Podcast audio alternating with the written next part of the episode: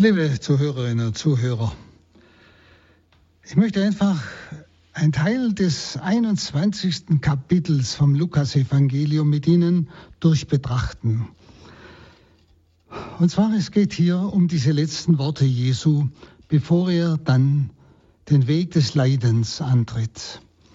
Und das sind die letzten Worte, sind ja immer Worte, die eigentlich zukunftweisend sind. Es sind so Worte, könnte man sagen, die so der letzte Nachlass sind, die letzte, das letzte gute Wort, hilfreiche Wort, das ein Mensch vielleicht noch einem anderen mitgibt.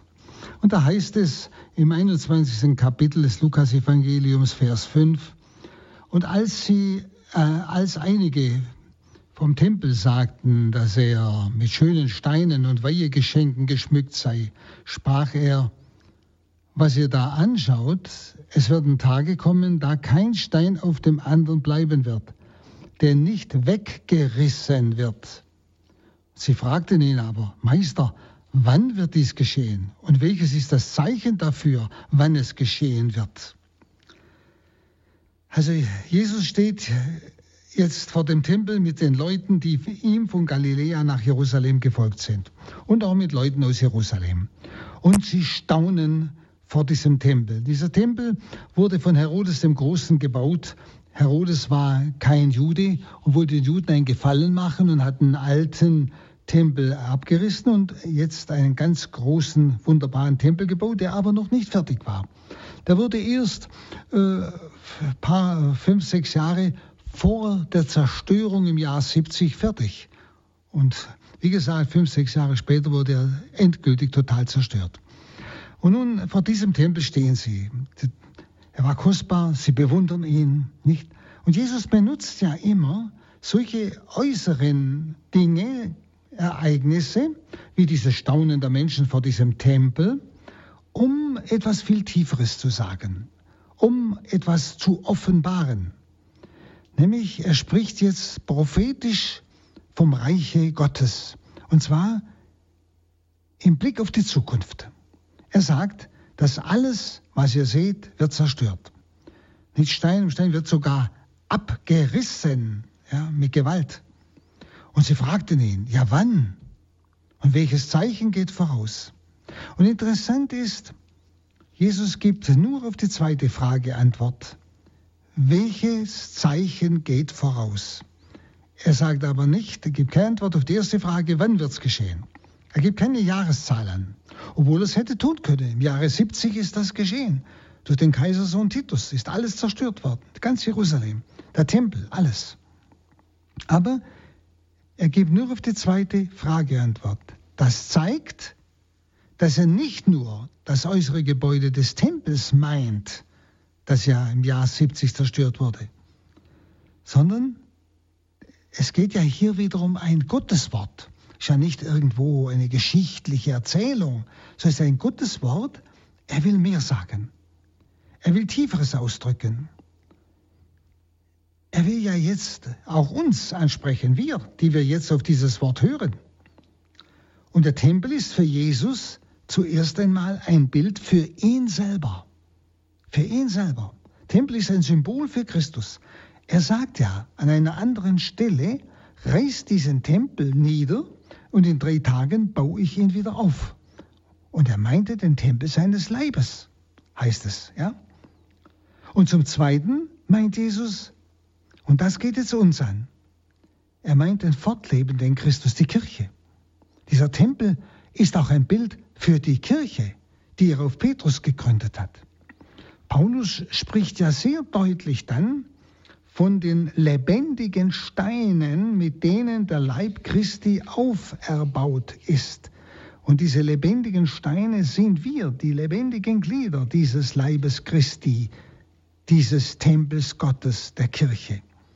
Und er sagt, nicht, also er bringt das als jetzt im Blick auf die Kirche. Und jetzt überlegen Sie mal, was er sagt. Das alles wird zerstört werden. Es werden Tage kommen, da kein Stein auf dem anderen bleibt, der nicht weggerissen wird. Das sagt er von der Kirche. Das sagt er in die Zukunft hinein. das geht uns an. Und jetzt ist die Frage, an welchen Zeichen kann man es erkennen? Nicht? Und da gibt, sagt, heißt es, er aber sprach, und das sind die vorausgehenden Zeichen, die er jetzt nennt, seht zu, dass ihr nicht irregeführt werdet. Denn viele werden unter meinem Namen kommen und sagen, ich bin es.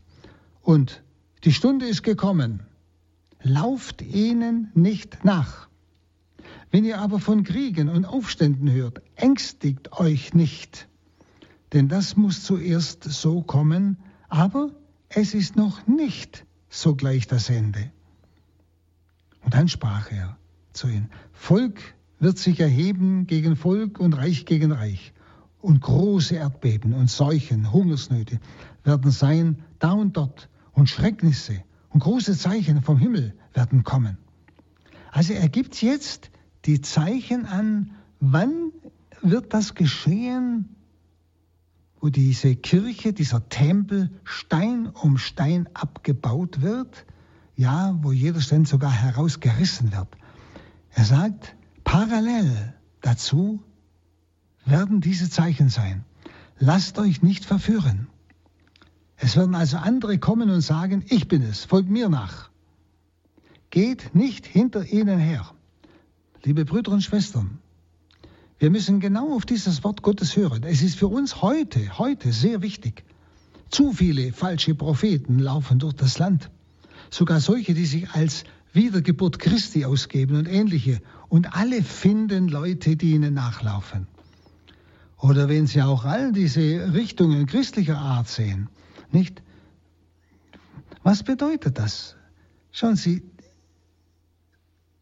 Jesus sagt, lauft ihnen nicht nach, geht nicht hinter ihnen her. Nicht? Also es wird ein Zeichen sein, dass doch eigentlich viele verführt werden und sich verführen lassen und hinter falschen Christusen herlaufen. Falschen Propheten, auch im christlichen Bereich, auch im christlichen Bereich. Sogar in unserer Kirche würde ich, wage ich zu sagen, hm, die hinter falschen Christus, den falschen Propheten herlaufen. Nicht? Geht nicht hinter ihnen her. Nicht? Die uns einladen, folgt mir nach. Nicht? Jesus sagt, lasst euch nicht verführen. Ein ganz wichtiges Wort, das parallel geht zum Abbau des Tempels. Merken Sie es. Durch Verführung werden die Menschen aus, diese einzelnen lebendigen Steine aus dem Leib Christi, aus dem Tempel, aus der Kirche herausgerissen, wie Jesus sagt.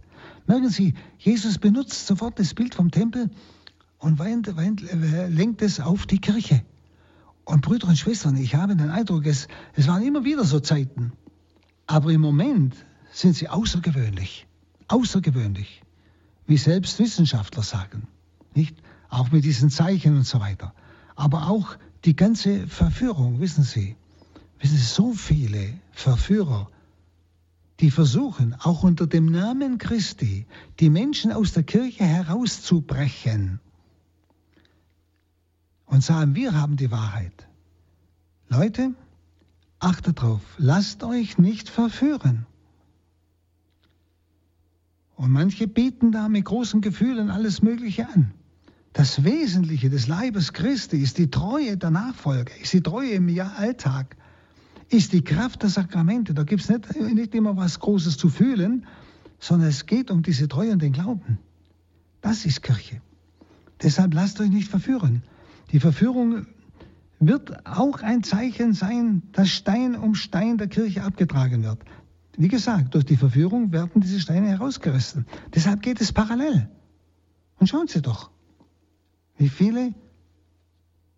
Entweder durch Lauheit, durch Atheismus von der Kirche weggeführt werden, Gleichgültigkeit nicht, und so weiter, oder auch durch falsche Propheten, auch christlicher Art, falsche Propheten. Und das kann bis zu dem Augenblick kommen, wo, wo das Jesus hier sagt, wo es so aussieht, als wäre der ganze Tempel zerstört, als wäre die Kirche zerstört, als wäre es endgültig aus. Dasselbe, Dasselbe bringt auch Johannes in der geheimen Offenbarung. Auch dort kommt eine Zeit, wo man den Eindruck hat, die Kirche ist jetzt zerstört. Wenn Sie, und da merken Sie, wie konkret Jesus spricht. Das ist, er spricht nicht einfach nur so, so allgemein dahin. Er nennt konkrete Dinge und wir sollten diese konkreten Dinge sehen. Und wir sehen beides. Der Abbau des Tempels, nicht? wo alle bloß jammern, ja, die Kirche nimmt ab und jeder sucht irgendwo äh, Schuldige dafür, dass die Kirche abbaut. Nicht?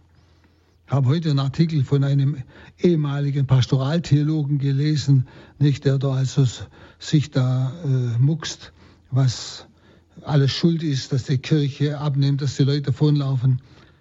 Ich würde ihn am liebsten fragen, was hat denn er in seiner ganzen Moral, äh, Pastoraltheologie, wo es ja um Pastoral geht, eigentlich gelehrt? Und was hat er denn für Erfahrungen selber gemacht und versucht zu machen, um die Leute, so wie er heute daher redet, wirklich zu Christus zu führen? Das wäre meine Frage.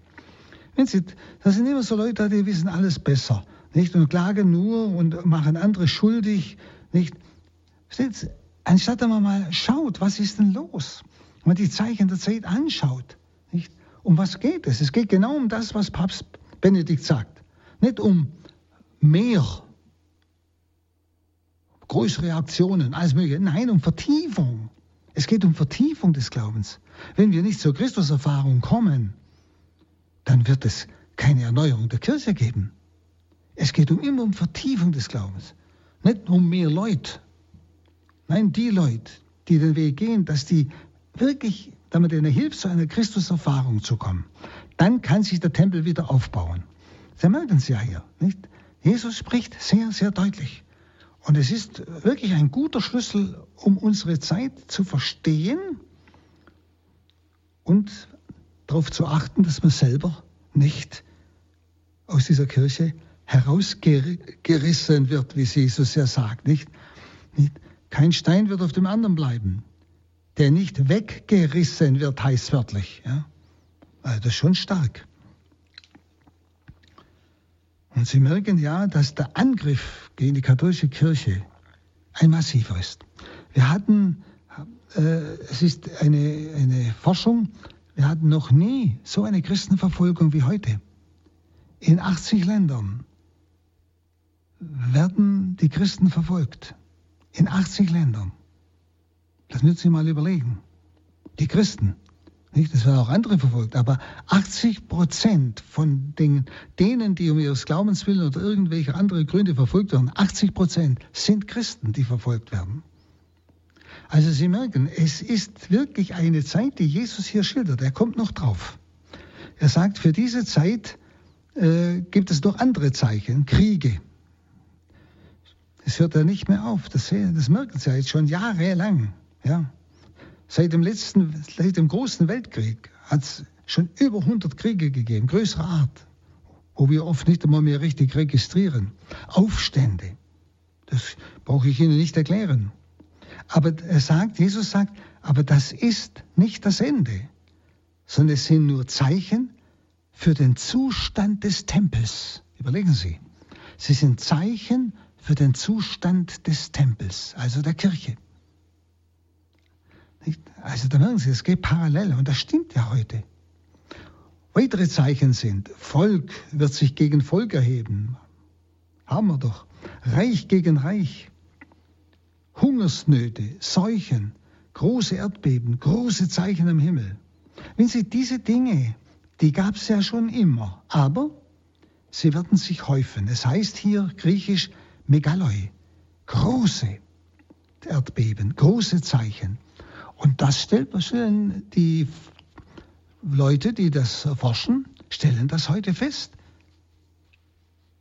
Solche massiven Vorgänge waren bis jetzt in der Geschichte der Welt nicht bekannt.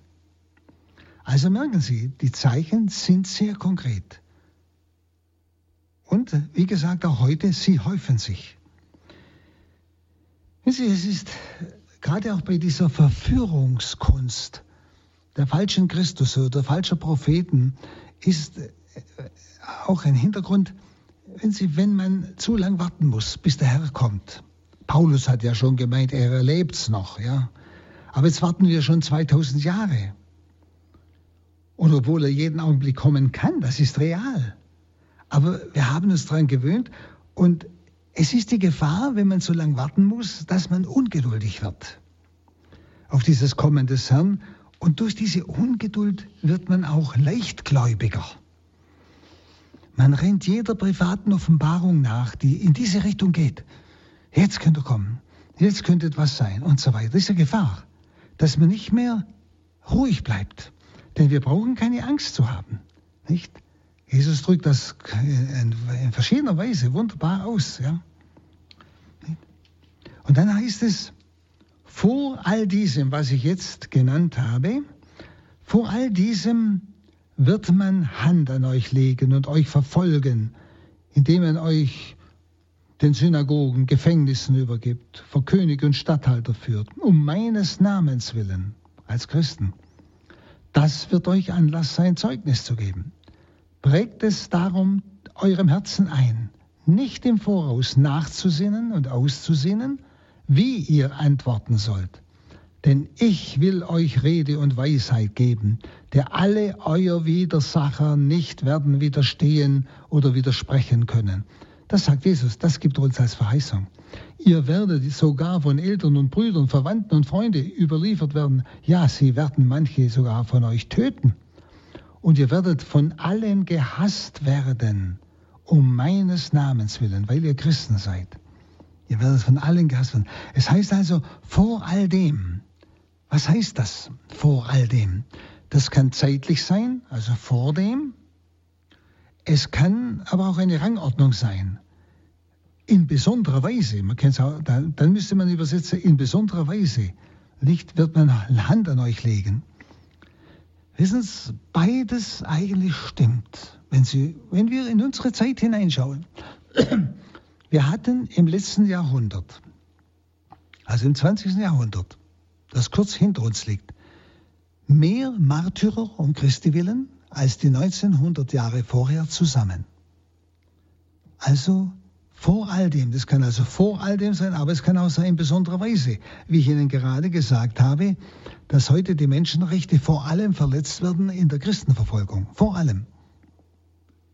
Nicht? Aber da kümmern sich wenige darum, auch in Europa, die Regierungen. Nicht? Stellen Sie, also auch das muss uns wecken. Die treu sind, werden also Folgendes erleben, sagt Jesus. Das alles parallel zum Abbau des Tempels, der Kirche. Sie werden verfolgt. Sie werden in Synagogen, das ist eigentlich innerhalb der Kirche, würde man heute übersetzen. Nicht? Synagoge war ja äh, bei den Juden so, die, die Verantwortlichen. Und die Gefängnissen überantwortet. Sie werden vor Könige, Statthalter geführt, um Christi willen. Das wird ablaufen euch zum Zeugnis braucht keine Angst zu haben. Ihr braucht auch nicht überlegen, wie ihr euch wehren sollt. Gott selber gibt euch die Worte, denen sie nicht widerstehen können. Wir brauchen uns nicht vorbereiten. Der Herr selbst gibt uns Mund und Weisheit. Er selbst verteidigt sich in ihnen, denn er ist der Verfolgte. Um seines Namens willen heißt dauernd. Er ist der Verfolgte. Ihn verfolgen sie in uns. Und er wird sich selbst verteidigen durch uns. Das ist dieser unheimliche Trost. Wir brauchen keine Angst zu haben.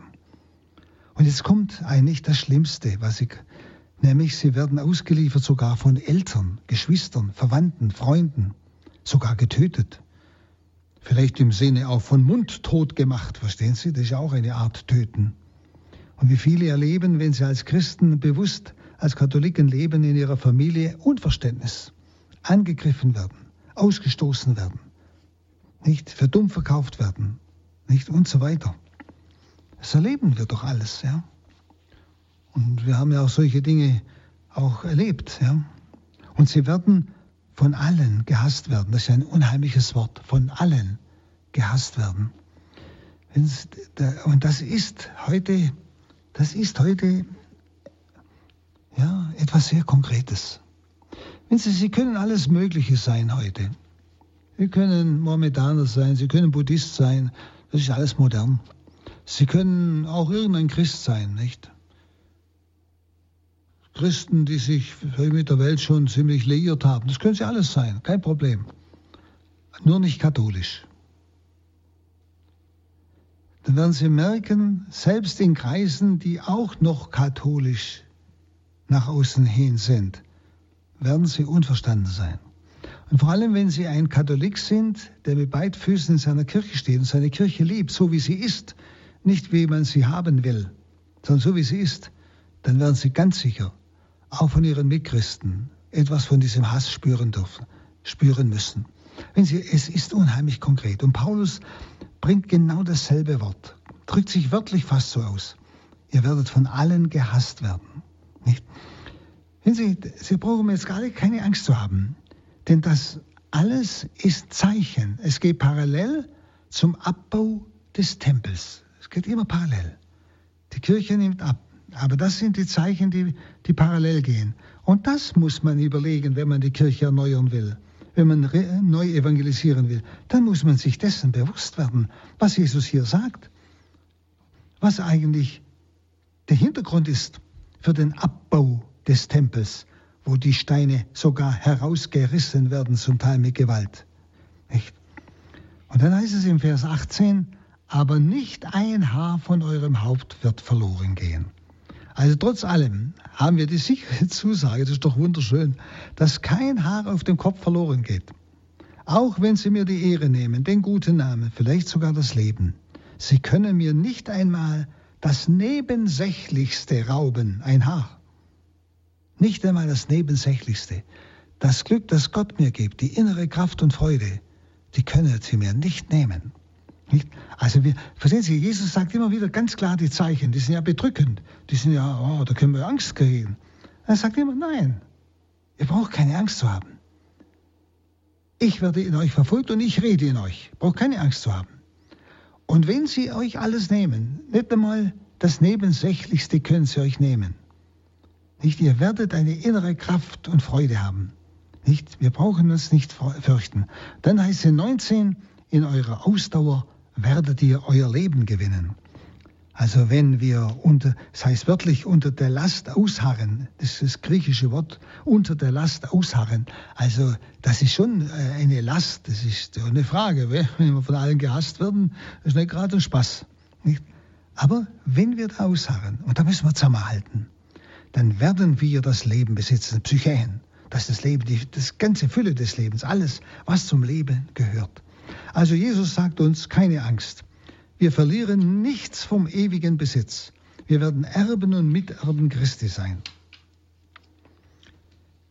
Und jetzt Vers 20 und bis äh, 23 geht Jesus tatsächlich zuerst einmal wieder auf das Äußere ein, auf die Zerstörung des Tempels. Aber er sagt nicht wann. Die erste Frage beantwortet er nicht, sondern nur das Das nämlich was im Jahre 70 dann geschehen ist. Wenn ihr aber Jerusalem von Kriegsheeren eingeschlossen seht, dann wisset ihr, dass seine Verwüstung nahe ist.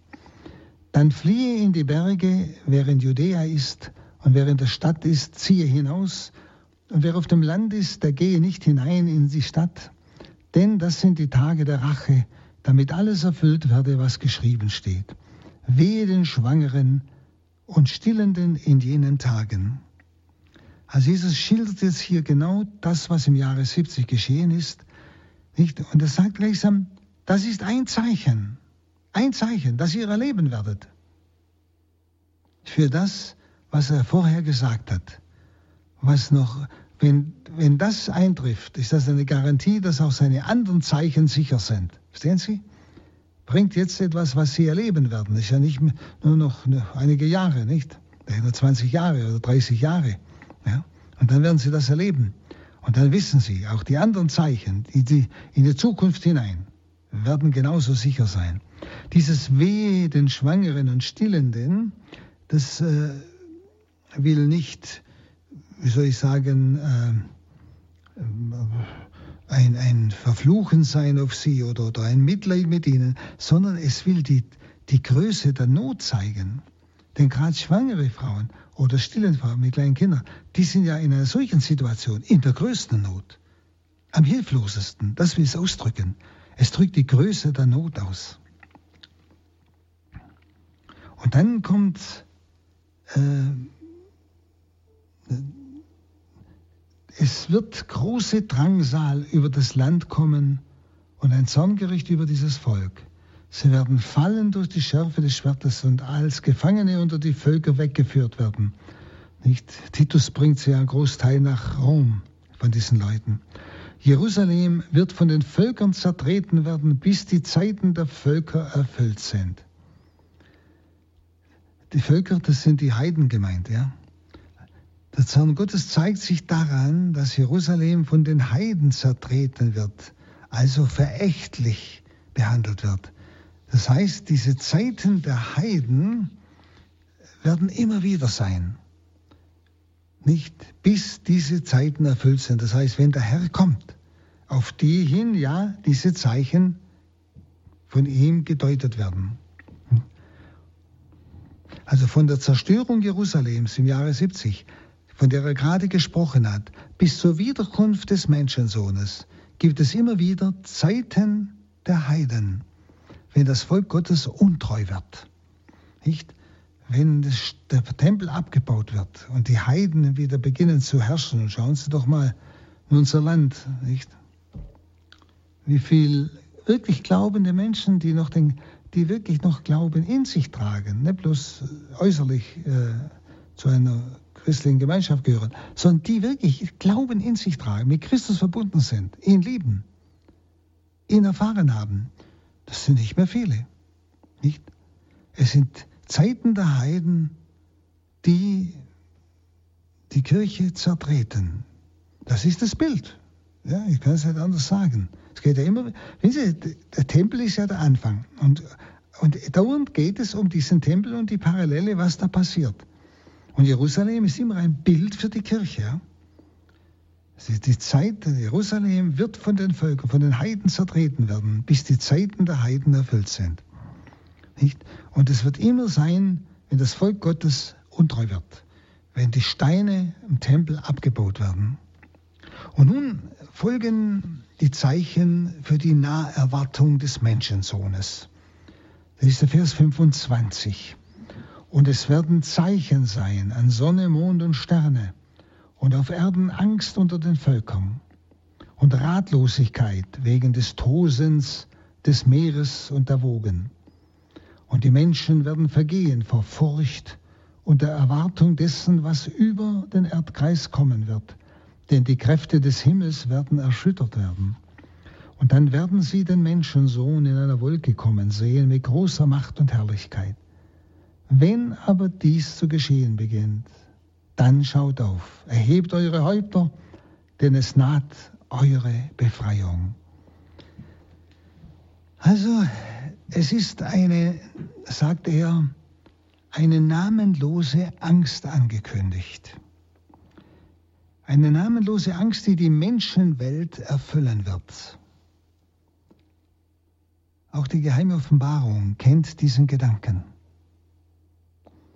Also der Herr kündigt einen schweren Albdruck, könnte man sagen, dunkler Vorahnungen an, die seine Wiederkunft vorausgehen. Die Fachleute im psychologischen Dienst, also in diesen heilenden Dienst, die sagen, dass die Angst eine Zeitkrankheit ist. Der Mensch hat dauernd Angst, Angst um sich selber. Und je mehr der Mensch aus dem Tempel herausgebrochen wird, das heißt, keinen Kontakt mehr zu Gott hat, wo er praktisch seinen Halt hat, seine Sicherheit, dass dieser Gott ihm seine Nähe zuspricht und seine Rettung zuspricht und dass man mit ihm rechnen kann, immer. Sie, dann bleibt nur noch die Angst. Die Angst vor all dem, was sein könnte. Sie merken es ja jetzt auch bei dieser ganzen Finanzkrise. Es, wir erleben bei vielen Leuten eine Angst, eine Ratlosigkeit. Und Jesus sagt hier ganz genau, die Angst und Ratlosigkeit erfüllt die Völkerwelt, sagt er. Die Völkerwelt. Ratlosigkeit. Schauen Sie doch einmal in die Konferenzen hinein. Es war wieder diese, diese äh, Konferenz über die ganze Luftverschmutzung und all diese Dinge. Und sie kommen zu keiner Einigung. Sie, wenn, wenn ich Gott nicht mehr akzeptiere, dann geht es mir nur noch um mich. Was gewinne ich? Nach mir die Sündflut. Der Hauptsache, ich lebe. Und ich lebe gut und ich lebe im Luxus und so weiter. Anderes Interesse. Sie, Sie kommen nicht mal auf Einigung, obwohl die Katastrophen schon so groß sind. Oder im finanziellen Bereich. Wie oft kommen die zusammen? Wie oft sind da Konferenzen die letzten zwei, drei Jahre gewesen? Das wissen Sie ja selber. Was kommt denn immer raus? Es ist immer wieder ein Versuch, wo keiner weiß, was, was wirklich geschieht. Nicht? Sehen Sie, es ist ganz konkret, was der Herr sagt. Und wir sollten, wir sollten auf das Wort Gottes hören und nicht auf irgendwelche andere Sachen. Hier spricht er und er spricht jetzt zu uns. Nicht? Er kündigt einen schweren Albdruck dunkler Vorahnungen an. Den Albdruck, den haben sie auf den Leuten. Darum haben die Psychiater und die Psychotherapeuten so viel zu tun. Sie kriegen fast keinen Termin. Ja? Alles rennt dahin. Nicht? Würden sie Gott akzeptieren und ihre Schuld bereuen, dann bräuchten sie das zum größten Teil nicht. Bin ich fest überzeugt. Nicht? Dann hätten sie einen Grund unter den Füßen.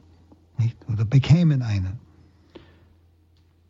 Also Angst und Ratlosigkeit erfüllt die Völkerwelt. Wir haben es handgreiflich. Das Toben der Meere erinnert uns an schreckliche Dinge, die über den Erdkreis kommen werden. Das haben wir ja erlebt mit dem Tsunami und allen möglichen Dingen. Toben der Meere. Also es ist so wörtlich, wissen Sie, da man fast erschrickt. Nicht? Die Erschütterung der Himmelskräfte zeigt die Auflösung des bisherigen Weltenlaufes. Das ist etwas, wo wir uns gar noch nicht richtig vorstellen können. Aber wie schnell kann da einiges durcheinander kommen? Warum denn nicht? Wenn der Herr den Augenblick für gekommen findet, sieht, für Gott ist das kein Problem. Nicht? Und er spricht vom Anbruch einer neuen Weltordnung. Nicht wie es manche Richtungen bestimmte Geheimbünde wollen. Die wollen auch eine Weltordnung und eine Weltregierung, die ja sehr gut schon vorbereitet wird. Jeder, der blind ist, merkt das.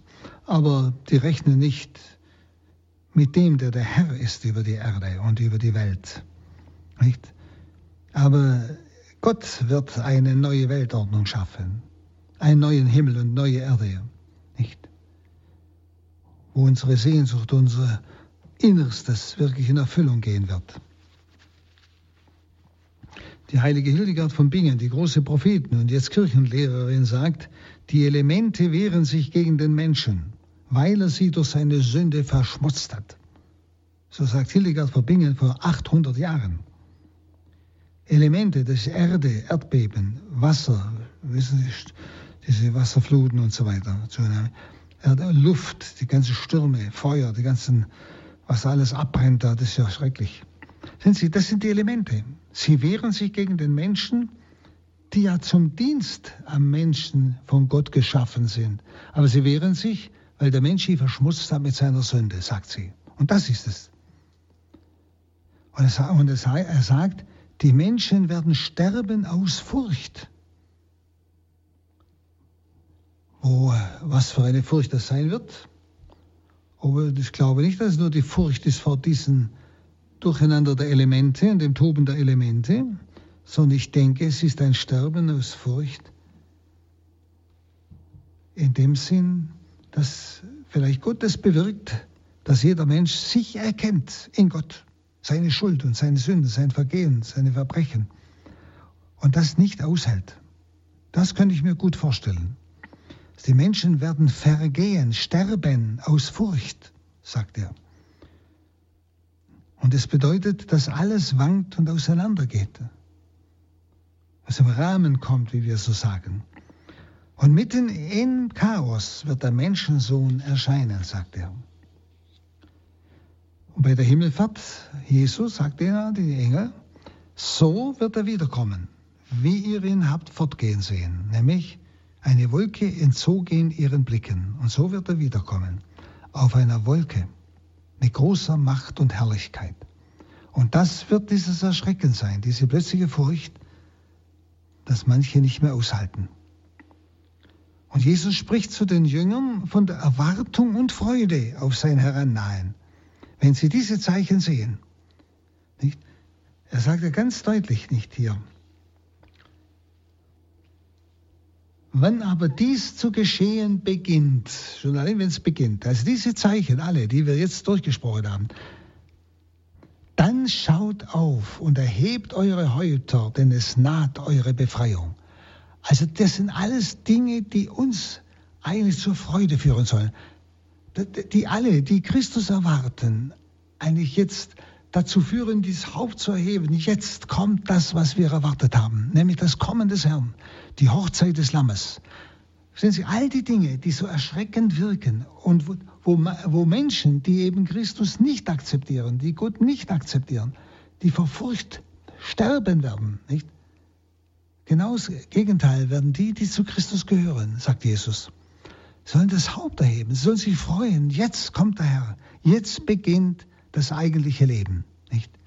Der neue Himmel und die neue Erde, die neue Weltordnung. Die einen werden also durch die gleichen Zeichen Angst bis zum Tod erleben. Durch die gleichen Zeichen. Die anderen werden Freude erleben. Über dieses Kommen in Herrlichkeit. Nicht? Und es ist ja nicht sicher, ob das dasselbe ist oder ob es zwei verschiedene Weisen des Kommens Jesu sind. Die Schrift spricht vom Kommen in Herrlichkeit und sie spricht vom Kommen zum Gericht. Und Kardinal Ratzinger zu seiner Zeit gefragt, sagte, ich habe es mal irgendwo gelesen, die Kirche hat hier keine Entscheidung getroffen. Es kann eine, ein Kommen sein, es kann auch ein zweifaches Kommen sein. Also ein Kommen in Herrlichkeit, dass die Menschen in irgendeiner Weise nicht etwas in sich wahrnehmen, auch das ist auch ein Kommen, dass jeder Mensch eine Erkenntnis, eine Selbsterkenntnis geschenkt wird, die den einen zur Freude führt und den anderen eigentlich vor Schrecken sterben lässt. Das könnte sein. Hm? Also auf alle Fälle, er kommt mit Kraft und großer Herrlichkeit, sagt er. Dann Vers 29, und er sagte ihnen ein Gleichnis, betrachtet den Feigenbaum und alle Bäume. Sobald sie bereits ausschlagen, so erkennt ihr beim Blick darauf von selbst, dass der Sommer nahe ist. So sollt auch ihr, wenn ihr dies geschehen seht, erkennen, dass das Reich Gottes nahe ist. Amen, ich sage euch, dieses Geschlecht wird nicht vergehen, bis alles geschieht. Der Himmel und die Erde werden vergehen, meine Worte aber werden nicht vergehen. Nicht? Also der Feigenbaum ist ja ein altes Sinnbild für das Volk Gottes. Nicht? Der Feigenbaum ist ein Baum, der wie bei uns die Bäume im Herbst die Blätter abwirft und dann im Frühjahr wieder ausschlägt. Nicht? Was ja in Israel oder in Palästina nicht alle Bäume tun. Manche blühen durch den, oder sind grün, so wie unsere Tannen durch den Winter hindurch.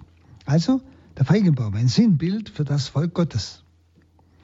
Und er unterscheidet sich, wie gesagt, von den anderen Bäumen, dass er sein Laub abwirft im Herbst und dann im Frühjahr wieder zu sprossen beginnt.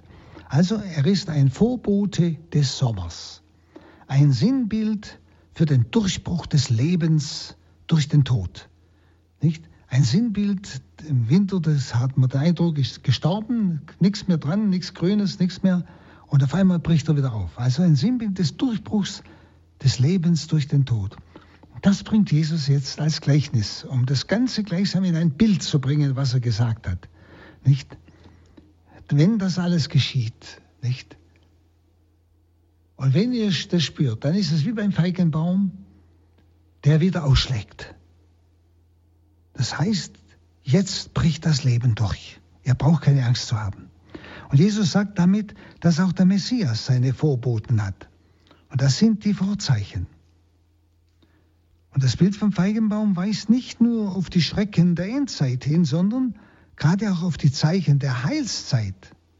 Der erstorbene Feigenbaum grünt wieder, seine Triebe sprießen. Der Winter ist endgültig vergangen, der Sommer steht vor der Tür. Also, das Volk Gottes kommt zu einem neuen Leben. Das ist das Wunderbare, was das aussagt. Und das ist das Bild vom Feigenbaum. Und deshalb fasst er in dem Bild noch einmal alles Gesagte zusammen. Nicht? Und die letzte Vollendung ist also im Anbruch, wenn diese Zeichen auftauchen. Das Königreich Gottes steht vor der Tür.